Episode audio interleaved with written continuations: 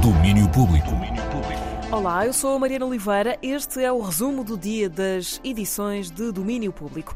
Por aqui, a semana começou em modo rescaldo do Primavera Sound Porto. O festival acabou no sábado, depois de quatro dias intensos no Parque da Cidade.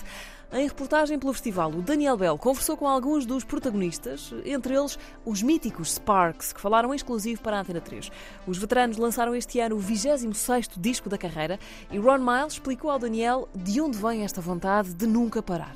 We're driven from inside, you know, always, but but it really helps when there are other people, especially younger people that are that are finding out about us. So, you know, we we really you know, artists at, at this point in their career usually are kind of trying to mellow down and re- reflect on what they've done and all those things. And we, you know, we kind of reject all those those things. We, we just want to keep pushing it as much as we can.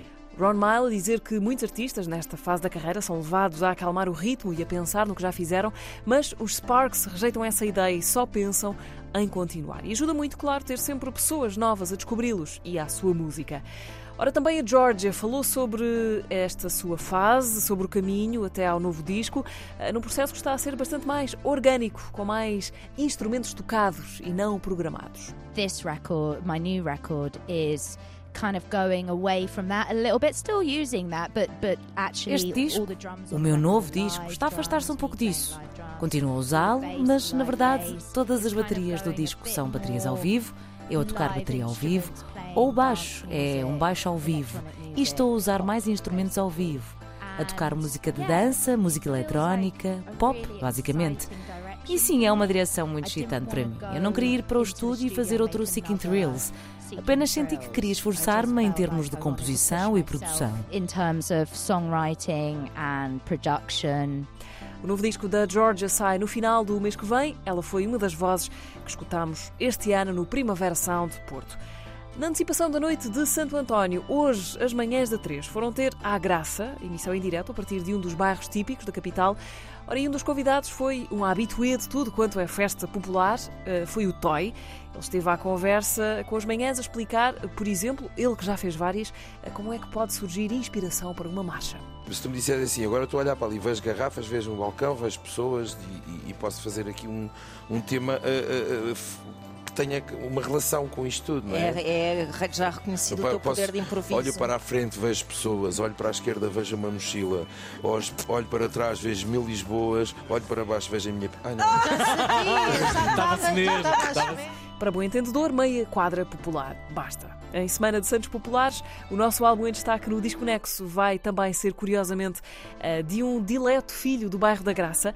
Estava no abismo, mas dei um passo em frente. É o novo trabalho de Pedro Mafama, um arraial popular em forma de álbum eh, que vai ser mostrado ao longo da semana pela Teresa Vieira na rubrica Disco Nexo. Na Covilhã já começou a décima edição do UL, Festival de Arte Urbana, eh, que pretende ser um convite à ocupação do espaço público. É isso que nós queremos, principalmente com o trazer as pessoas para a rua, usarem a, a, a voz, usarem o espaço público que é de todos. Uh, e aqui pelo meio, obviamente, através da arte, com a criação, com o usufruto, com o acesso a isso que o UL tenta fazer, uh, prestar um tributo, uma homenagem a, a, a tudo o que é o, o, passado e o presente e o futuro também da nossa cidade e da nossa região.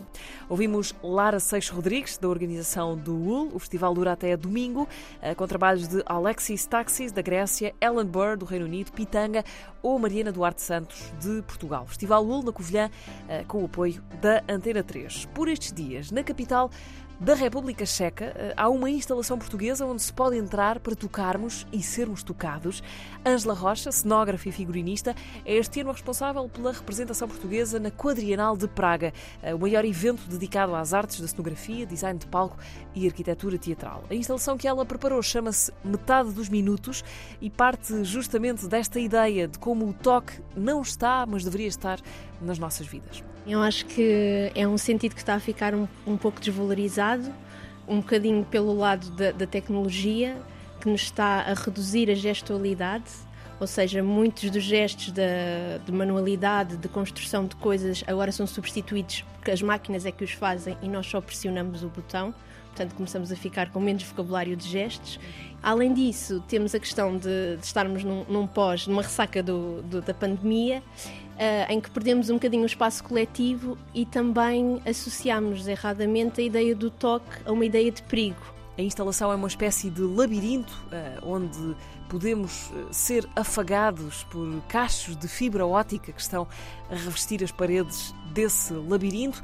Metade dos minutos é a instalação concebida por Ângela Rocha para representar Portugal na Quadrienal de Praga, que dura até 18 deste mês.